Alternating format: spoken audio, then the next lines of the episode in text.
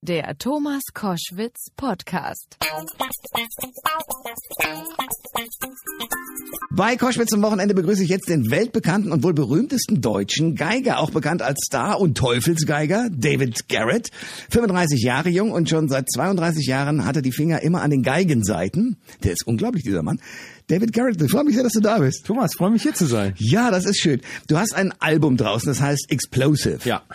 Und äh, passend zu diesem Albumtitel geht es mit dem Song Dangerous los. Das allerdings ist ein Song von David Guetta. Das stimmt, ja. Äh, wie, wie, wie bist du auf den gekommen? Ähm, erstens, ich fand die Nummer vom äh, ersten Mal, als ich sie gehört habe, wirklich, wirklich toll. Ähm, hat eine ähm, fantastische Melodie, die natürlich auch gut auf das Instrument passt. Also wenn ich Covers mache, muss das natürlich äh, auf, auf, auf der Geige sich gut anhören. Ja. Und natürlich experimentiere ich viel. Auf dem Album sind auch ganz, ganz viele Eigenkompositionen mit drauf. Aber ich wollte mir drei, vier äh, Covers aussuchen, die wirklich stark sind, die auch äh, auf dem Instrument, wie gesagt, fantastisch funktionieren. Und ich bin natürlich auch Fan von, von dieser EDM-Musik, höre das sehr, sehr gerne privat. Wobei du ja als Amateur, also ich, sagen wir mal, als, als Laie auf dem Gebiet, würde ja, Ja. denken, David Guetta, na gut, das ist ein DJ, der hat alle möglichen Sounds zusammengemischt. Aber wenn man deine Version davon hört, merkt man, das ist ja richtig orchestral. Ja, ja. Das ist Also- ja eine Komposition, die, die ist ja richtig satt. Die ist auch satt. Die, ich wollte das auch, das war ja auch die Intention, wirklich ein Stück zu machen. Ich habe es ein bisschen rockiger natürlich arrangiert. Ich liebe ja auch so den alten Rock'n'Roll. Ja. Und dementsprechend habe ich natürlich viel Gitarre mit reingebastelt, viel Orchester. Ähm, aber die, im Endeffekt kommt es ja nur auf die äh, auf die Harmonic Progression an, also auf die Harmonien Hm. eines Stücks und auf die Melodie. Und die Me- Melodie war einfach wirklich fantastisch. Und ich glaube, das hört man im Original und hoffentlich auch in meiner Version. Ja, ich habe beide nebeneinander gehalten und dachte, wie geil ist das denn? Hat David Guetta reagiert? Also ähm, ich, man muss ja von allen erstmal die Zustimmung holen. Das ist ja ganz normal. Auch wenn man mit der Geige musizieren möchte? Auch wenn man Ach, mit der Geige an. musiziert. Also bei allen ging es äh, ziemlich ziemlich schnell. Eine Nummer war ein bisschen kompliziert, da haben wir bis vor zwei Tagen vor der Veröffentlichung warten müssen. Das war bei Eminem. Auch. Der hat sehr, sehr äh, lange gebraucht, um zu reagieren. Allerdings muss man auch fairerweise sagen, der gibt normalerweise nie Sachen frei. Also ich bin einer von drei Künstlern, den der überhaupt mal genehmigt hat, etwas von ihm zu covern. Und kennst du ihn persönlich oder? Ich habe ihn persönlich nicht kennengelernt, aber er, er macht das, äh, und das ist auch bei den ganzen anderen Künstlern so, die, das wird denen vorgelegt vom, vom Publishing Verlag und dann äh, geben sie ein Ja oder Nein. Ich Okay. habe auch schon mal ein Nein gekriegt. Okay, aber David Guetta hat gesagt, okay, das kann man machen. Genau. Sehr cool. David Garrett ist mein Gast bei Koschwitz zum Wochenende. Die Frauen schmelzen dahin, lange Haare, der spielt Geige wie kein zweiter. Das machst du schon als kleines Kind. Ja, ich habe sehr, sehr früh angefangen mit vier Jahren und ähm, klar, es ging, ging natürlich relativ schnell.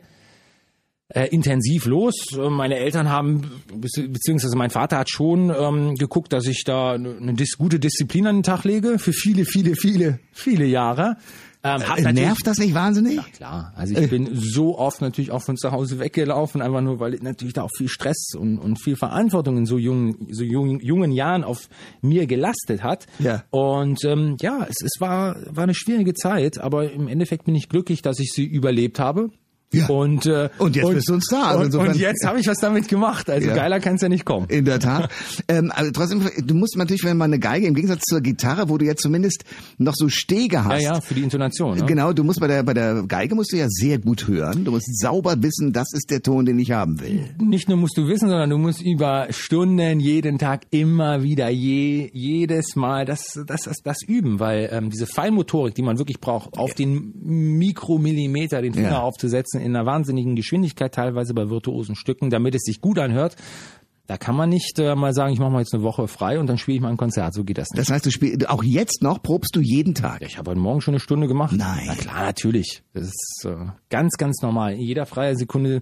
Also ich, ich kenne das selber so von äh, von so langen Promotagen, wo dann viele um mich herum sind und irgendwann mal am Ende des Tages sagen die sich ja wahrscheinlich auch, alle Menschenskinder, kann der nicht die Klampfe endlich aus der Hand nehmen, weil ich die ganze Zeit am Üben bin.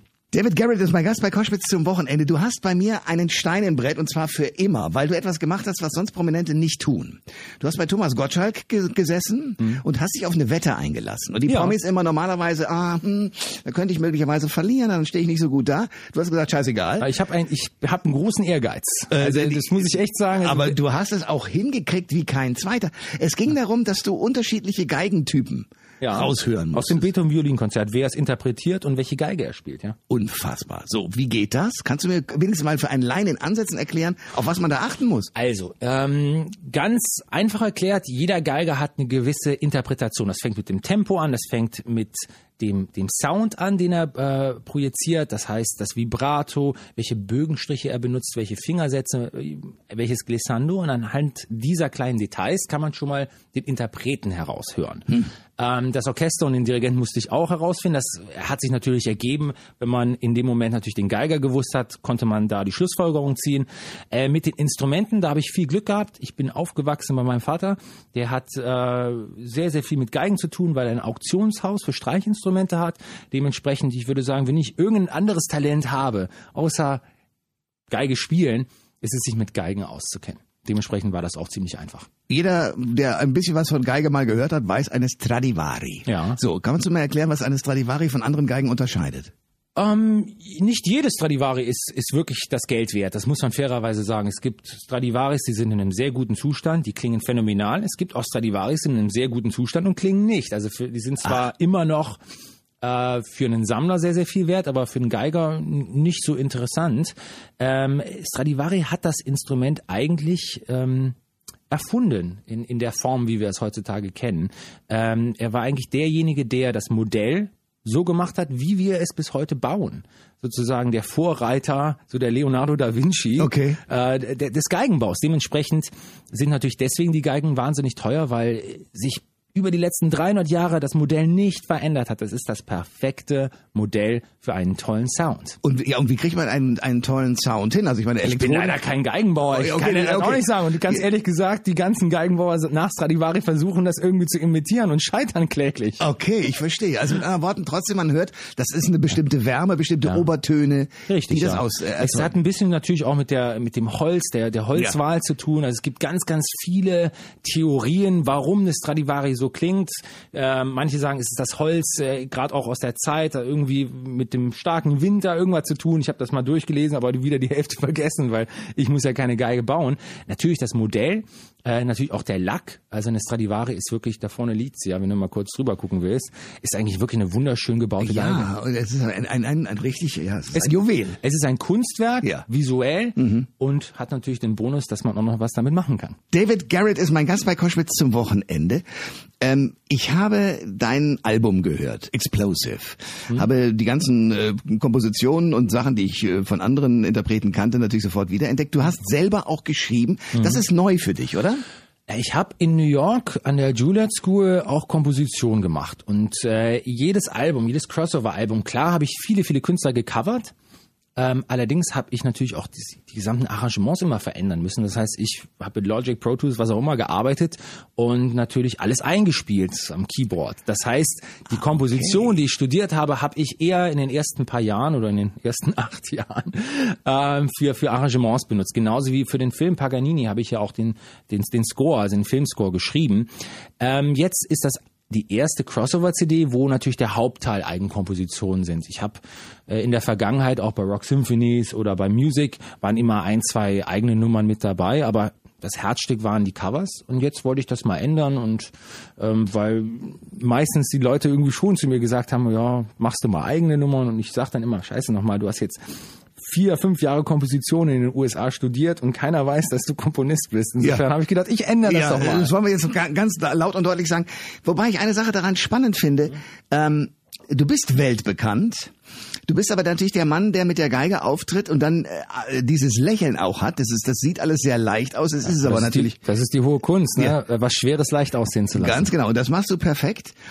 Wer ist dein Publikum? Sind es, weil ich sehe dich auch mit jungen Leuten, ich sehe dich mit. Älteren? Also ich ist ganz gemischt. Also ich habe echt bei gerade bei Crossover-Konzerten ist das wirklich so über drei Generationen. Da können fünf, sechs, siebenjährige Kinder dabei sein, die Eltern und die Großeltern. Ähm, das finde ich auch fantastisch. Also es ist wirklich so ein Familienevent. Ja. Und äh, dementsprechend äh, versuche ich natürlich die Stimmung auch für alle drei Generationen so zu machen. Überlege mir natürlich auch, was ich zwischendurch erzähle, was auch passend ist.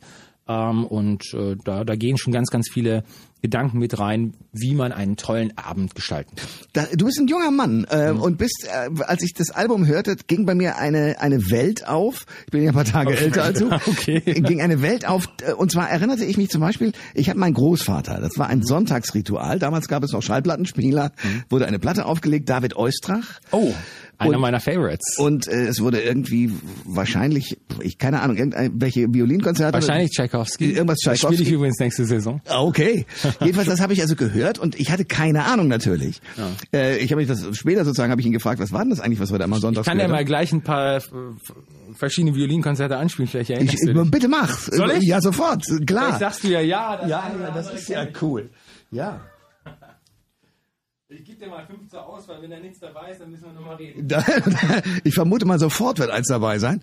Also ich vermute ja, Eustrach war sehr bekannt für, ähm, für Tchaikovsky Violinkonzert. Und das geht so los. Ja, ja, ja.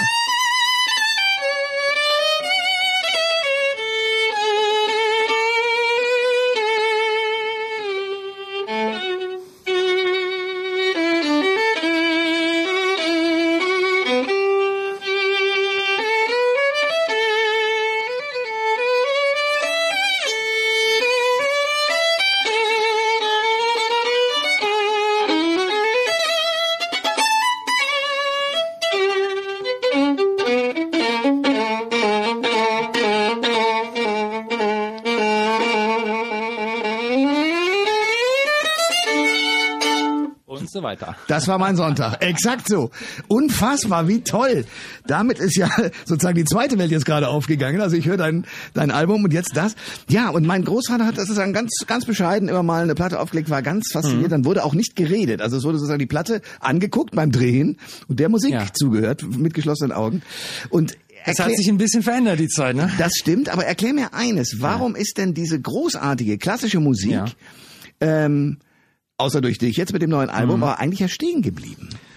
Um, ähm, es ist schwierig zu erklären. Also es ist schon irgendwie so, dass ich habe so die ein oder andere Theorie. Ich glaube, das ist immer ganz, ganz wichtig als, als Künstler, aus welchem Bereich du auch immer kommen magst, dass man immer versuchen muss, auch ein Publikum zu akquirieren. Das heißt, auf Menschen zugehen, dass man versucht, auch äh, Musik nicht zu ähm, ja zu schwierig zu präsentieren. Ähm, ich glaube bei klassischer Musik, bei vielen vielen ähm, ja, bei, in, in vielen, vielen Jahren ist das halt so ein bisschen passiert, dass es nur in einem gewissen ähm, ja, Konzertsaal gespielt wird, dass die Leute sich altmodisch in Anführungsstrichen anziehen. Ich glaube, dass das ein Problem geworden ist, mit, weil viele junge Menschen können sich damit gar nicht identifizieren. Mit der Musik selber Nämlich ist, ist, ist, ist nicht das Problem, ja. aber es, du siehst im Fernsehen kein klassisches Konzert mehr. Das heißt, wenn du irgendwie einen jungen Menschen in die Philharmonie setzt oder wo auch immer, äh, dann sitzen alle da mit dem Anzug, die, die drehen durch, die sagen, Mensch, das will ich, will ich nichts mit zu tun haben, die fühlen sich sind auf einem anderen Planeten. Und das ist das Problem. Deswegen habe ich ja auch immer von Anfang an versucht, äh, Säle auszusuchen, die nicht so klassisch sind, ähm, auch ein Programm zu gestalten, was, was natürlich auch viel Musik, ähm, viel populäre Musik äh, beinhaltet, aber auch Klassik. Und das war mein Plan, weil klassische Musik ist, ist nicht, dass die jungen Menschen, die das nicht mögen, aber sie hören es erstens nicht. Und wenn sie es hören, ist es so verrückt für sie, das nachzuvollziehen, wie so Menschen in so einem Saal ohne teilweise ohne Verstärkung natürlich dann sitzen und dann nicht mal husten dürfen. Wenn man hustet, dann heißt es so sch und so. Ja, ja. Das ist ja furchtbar. Also das, das, ist ja wie ein Gefängnis. Dann. Muss ich auch sagen, gefällt mir auch nicht. David Garrett ist mein Gast bei Koschwitz zum Wochenende. Der Teufelsgeiger, Explosive heißt sein neues Album. Du hast eine ganze Reihe von Künstlern auf diesem Album zum Singen gebracht. Auch. Ja, die, sie singen ja eigentlich auch beruflich. Ja, die singen, ja, aber dass du sozusagen sie hast, du hast sie eingeladen, auf deinem Album eben ja. zu singen. Äh, unter anderem Xavier Naidoo, den hm. ich sehr liebe. Ein großartiger Sänger. Ja. Ähm, der aber irgendwie plötzlich in die Turbulenzen geraten sind. A, äh, ist A, weil sie mhm. ihn äh, zum ESC schicken wollten, dann wieder nicht. Ja. Dann B, weil sie ihm irgendwelche Rechtsdinge unterstellt haben. Kannst du dazu irgendwas sagen? Was ist ja irre eigentlich, oder? Das ist total irre. Also ich, ich, ich kann da wirklich nichts zu sagen, weil ich habe das nicht nachvollziehen können und äh, war auch ja, von dem Sender, der das natürlich von Anfang an vor, vorgeschlagen hat, auch äh, sehr rückgratlos da ja. einzuknicken. Jetzt muss man auch sagen, Menschenskinder, wie stehen die denn jetzt da? Also zumindest nicht gut. Nee. Ähm, also Saver ist erstens, jeder kann sich, Deutschland hätte sich glücklich schätzen können, ihn wirklich zum ESC zu schicken. Er ist ein fantastischer Sänger, ist ein großartiger, ähm, auch Komponist, ähm, hat ein wahnsinniges Gefühl in der Stimme und wir hätten sehr, sehr gut damit abgeschnitten. Gut, jetzt ist es anders gelaufen, man kann es nicht mehr ändern und ich glaube, äh, der Savior, der sitzt zu Hause und der hat sich den Mund abgeputzt und sagt, ja, der hat ja eh schon alles erreicht im Leben. Ja, und vor allem hat er jetzt gerade im Netz äh, kursiert das, einen neuen äh, Song aufgenommen, Nie wieder Krieg, passend zur Situation, das jetzt ja äh, irgendwie von uns auch Ja. im Verbund mit Frankreich äh, gegen die IS oder den IS vorgegangen werden soll. Also der hat den Zeitgeist durchaus im Kopf und sieht, was los ist. Also ein Ja, großartiger natürlich. also Musiker. das, ist- die Vorwürfe, die waren ja auch wirklich sehr äh, aus der Luft gegriffen. Na gut, er war bei diesen Veranstaltungen, aber seine Argumentation ist eben eine, die ich einleuchtend finde. Aber wir Ich sind in einem demokratischen Land. Also ich meine, man kann zu jeder Veranstaltung gehen, wie man will. Ich meine, Hauptsache ist, dass man, äh, wie man politisch steht, und da hat er sich genug geäußert zu und ich sehe da kein Problem mit. David Garrett ist mein Gast bei Koschwitz zum Wochenende. Nicole Scherzinger ist äh, mit auf deinem Album. Mhm. Wer noch? Ähm, das war's. Zwei Sänger. Zwei Sänger. Und ganz ehrlich gesagt, ich habe mir die zwei ausgesucht, mit denen ich am, am liebsten hab arbeiten wollen. Und ich bin natürlich auch sehr froh, dass ich gerade für diese zwei wirklich tollen Sänger ähm, zwei Nummern hab schreiben dürfen. Ja, immer wenn Gäste kommen, die ein Album vorlegen, egal aus welcher Richtung, Mhm. gibt es immer sozusagen, damit man sich vorstellen kann, was das eigentlich bedeutet, eine Minute des jeweiligen Künstlers. Also wir hören jetzt eine Minute lang das Album Explosive, sozusagen ein Querschnitt. Das ist auf dem Album drauf.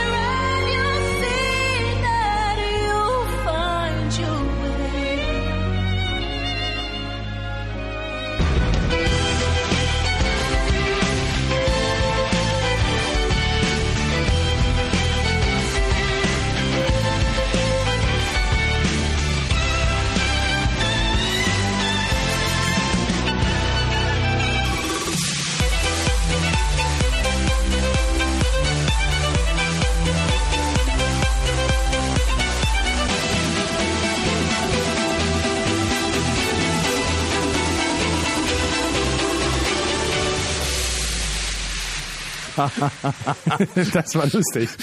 Ja. Aber gut zusammengeschnitten. Oder? Gibst du das Album total wieder? Und äh, das ist die Minute David Garrett. Großartig, du hast es noch nie so gehört. als Nee, überhaupt noch nie. Ja. Das ist das erste Mal. Ja. Krieg Aber ich denke das Lachen nicht aus dem Gesicht. Ja, aber das ist eine, eine komprimierte Form, wo man sagen kann, ey, wenn ich sowas mag, dann muss ich das Album haben. So sieht's aus. Ähm, ich versuche mir vorzustellen, wie das für dich war. Du hast es schon so ein bisschen angedeutet. Du hast schon als kleiner Junge angefangen, üben zu müssen, üben zu wollen, üben Mhm. Ja. zu dürfen. Das war so eine Mischung, aus allem. ja, ja.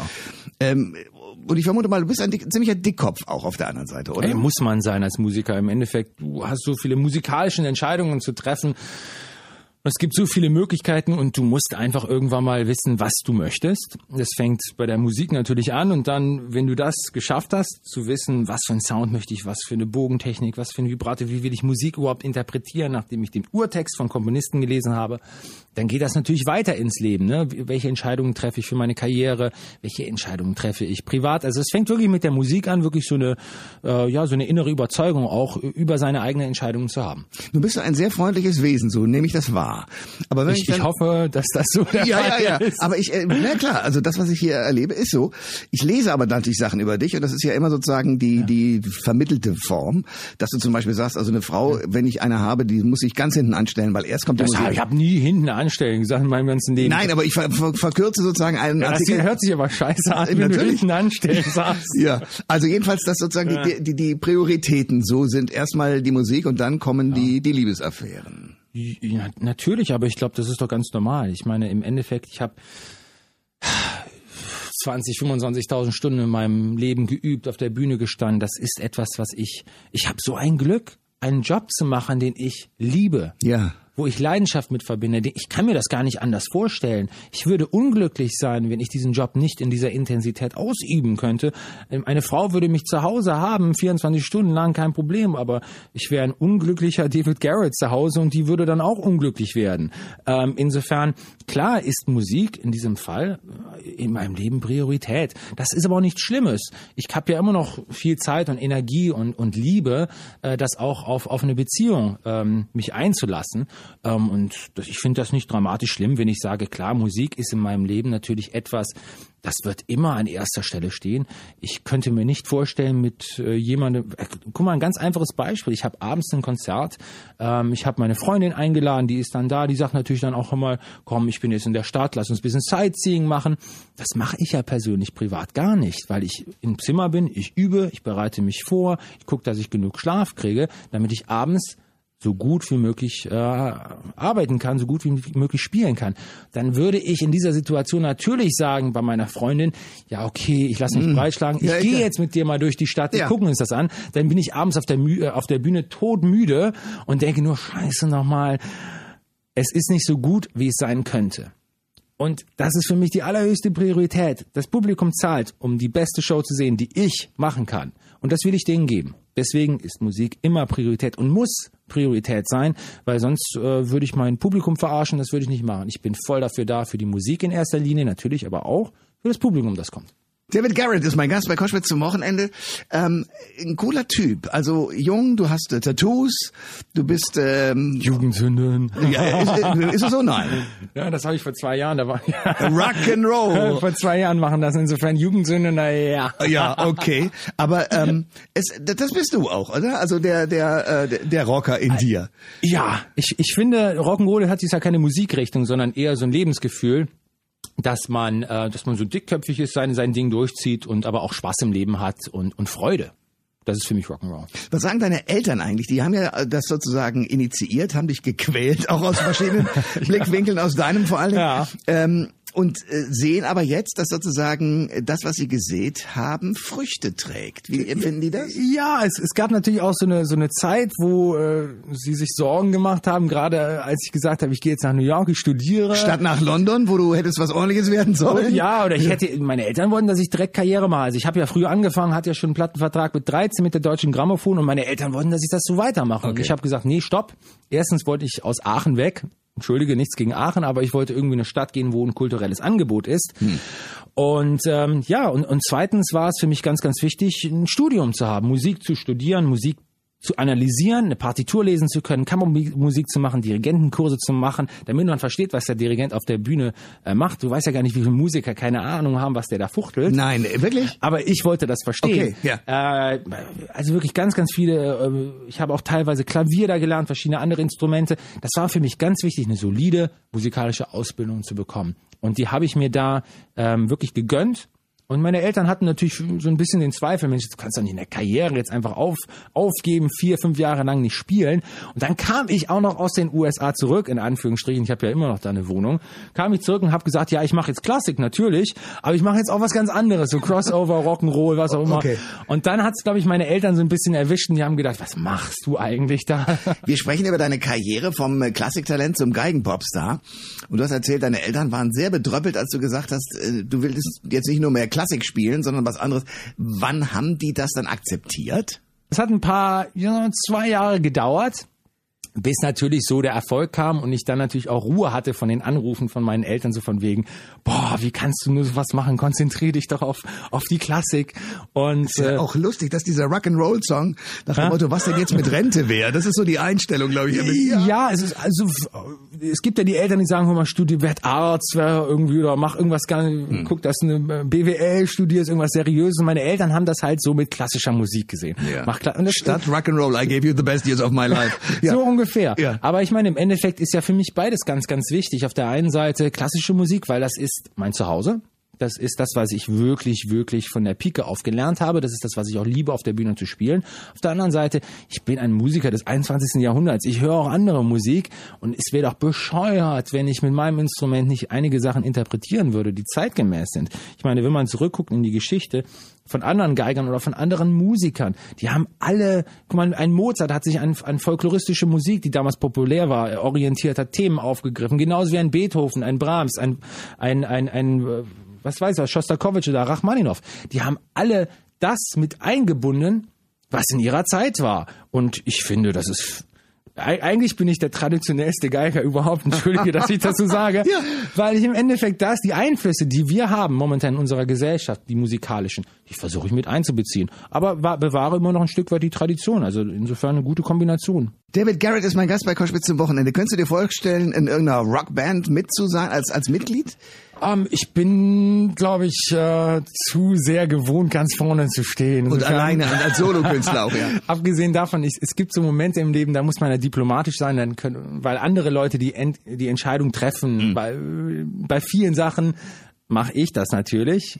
Und ich kann es nicht ab, wenn jemand eine Entscheidung trifft und ich bin da nicht mit einverstanden. Ich würde Das verstehe ich gut, ja. Ich würde da die Krise kriegen Ja. als Mitglied der Frontmann, der sagt, so und so wird's gemacht und die Entscheidung ist falsch. Ich würde da, ich würde da aussteigen. Aber du weißt, dass einer große Woche Bands genau deswegen auseinandergekracht Kann ich sind. total verstehen. Die Beatles und wie sie alle heißen. Crosby, Stills, Nash und Young und wer da alles. Bis heute. Boybands brechen auseinander aus genau diesen Gründen. Ja, die schreiben aber ihre Sachen nicht selber. Bei den anderen hast du mich gehabt, aber bei den Boybands, nein. Ja, ja. Wenn sie anfangen selber zu schreiben, dann gehen die Diskussionen ja, los. Aber gut, äh, ich will auf was anderes noch hinaus. Das Spannende ist ja, dass wir ja zum Beispiel, ich denke an die Tribute von Panem, Mhm. immer dann, wenn eine Filmmusik eine Rolle spielt, plötzlich die klassische Musik auch wieder, auch bei jüngeren Leuten, ähm, eine Rolle spielt. Musik hat Emotionen, egal aus welchem, äh, aus, aus welchem Zeitalter es ist. Und es ist ja nicht so, als, als wenn der Mensch selber anders gefühlt hat vor 300 Jahren. Also klassische Mu Musik bedient genau dieselben äh, Gefühle, die Pop, Rock oder was auch immer für Musik bedient. Ähm, und natürlich Filmmusik ist natürlich ein fantastisches Beispiel. Ich sage auch manchmal in Interviews, Filmmusik ist eigentlich die Klassik des 21. Jahrhunderts, Ja. weil, weil sie natürlich auch ja, in, in einem Raum stattfindet mit Bildern, ist eigentlich wie das damals früher die Oper war. Das, warum sind früher Leute zur Oper gegangen? Weil sie ein totales Entertainment bekommen haben. Die haben Bewegung gesehen, Leute, die rumlaufen, eine Liebesgeschichte, da konnte man äh, verfolgen, ein schönes Bild. Das ist heutzutage Kino und natürlich großartige Musik. Dementsprechend eigentlich die klassische Musik von heute. Und ich versuche auch immer das eine oder andere Stück aus der Filmmusik mit einzubeziehen, wenn ich auf Tour gehe. Und es kommt immer gut an. David Garrett ist mein Gast bei Koschwitz zum Wochenende. Kennst du den Film Amadeus? Natürlich. der für mich ja deshalb so spannend ist, weil man etwas sieht, was man als nicht so begabter ähm, äh, häufig ja erlebt, dass jemand sozusagen krampfhaft arbeitet, ehrgeizig ist und dann kommt so ein kleiner Mozart und der kann alles aus dem FF und Ja. spielt mal eben was vor. Kennst du das sozusagen in deinem in deiner Welt auch? Ähm, ich kann wirklich auch sehr, sehr schwierig, ich weiß nicht, ich will, will jetzt nicht sagen, hier, ich, ich kann das und das und das und es ist alles einfach für mich, aber ich glaube, Talent ist schon ein Stück weit Sachen ähm, schnell zu lernen. Und irgendwie Und du lernst die, schnell. Die, ich lerne sehr, sehr schnell. Also ich kann sehr, sehr schnell auswendig lernen. Ich kann sehr, sehr schnell ein Stück lernen. Und ähm, ich, es ist eine gewisse Veranlagung. Ich weiß nicht, ob bei mir irgendwelche Drähte im Gehirn irgendwie so verlagert sind, dass das Ja, du liebst funktioniert. es und es fällt dir leicht. Und ich habe wahrscheinlich auch früh äh, damit angefangen. Aber ich habe das natürlich an der gerade an der Juilliard School in New York gemerkt, da wo ich studiert habe, dass ganz, ganz viele Geiger große Probleme hatten mit Sachen, die ich morgens um 8 Uhr vom Mal- Frühstück gespielt habe. Ja. Und dann merkst du schon, dass äh, ich das wirklich das erste Mal, dass ich persönlich gemerkt habe, dass ich ein Talent für das Instrument gehabt habe, Und war war. in New York. Ja. Okay. War wirklich in New York, als ich gesehen habe, wie, wie, äh, wie schwerfällig manche Sachen für andere sind. und wie auch dann sozusagen dieses Vergleichen und und und verzweifelt sein darüber, dass man hören kann, was der andere Tolles kann, aber man kann es selber nicht. Ja, das, das Problem ist natürlich auch ein Stück weit, natürlich gehört auch der Verstand dazu. Also ich habe einen wunderbaren Lehrer gehabt, Itzhak Perlmann. Und äh, der hat auch immer gesagt, Mensch, Kinder, es gibt Leute, die üben zwölf Stunden, aber die üben falsch. Das ist viel schlimmer. Dann tu die Geige direkt in die Ecke. Es gibt nichts Schlimmeres als falsch üben, dann lieber nicht üben. Insofern ist es auch ein Stück weit natürlich ein Konzept, wie man mit dem Instrument arbeitet. Natürlich viel, ein Stück weit natürlich auch viel Talent, aber dann die Arbeit muss erstens gemacht werden, aber auch richtig. Ich bewundere dich sehr. Ich freue mich sehr, dass du äh, hier mein Gast warst äh, für drei Stunden bei Koschwitz zum Wochenende. Komm bald wieder, mach weiter Musik und komm mit ko- tollen Alben und tollen Auftritten. Thomas, hat mich sehr gefreut, hier zu sein. Alle Informationen zur Sendung gibt es online auf thomas-koschwitz.de.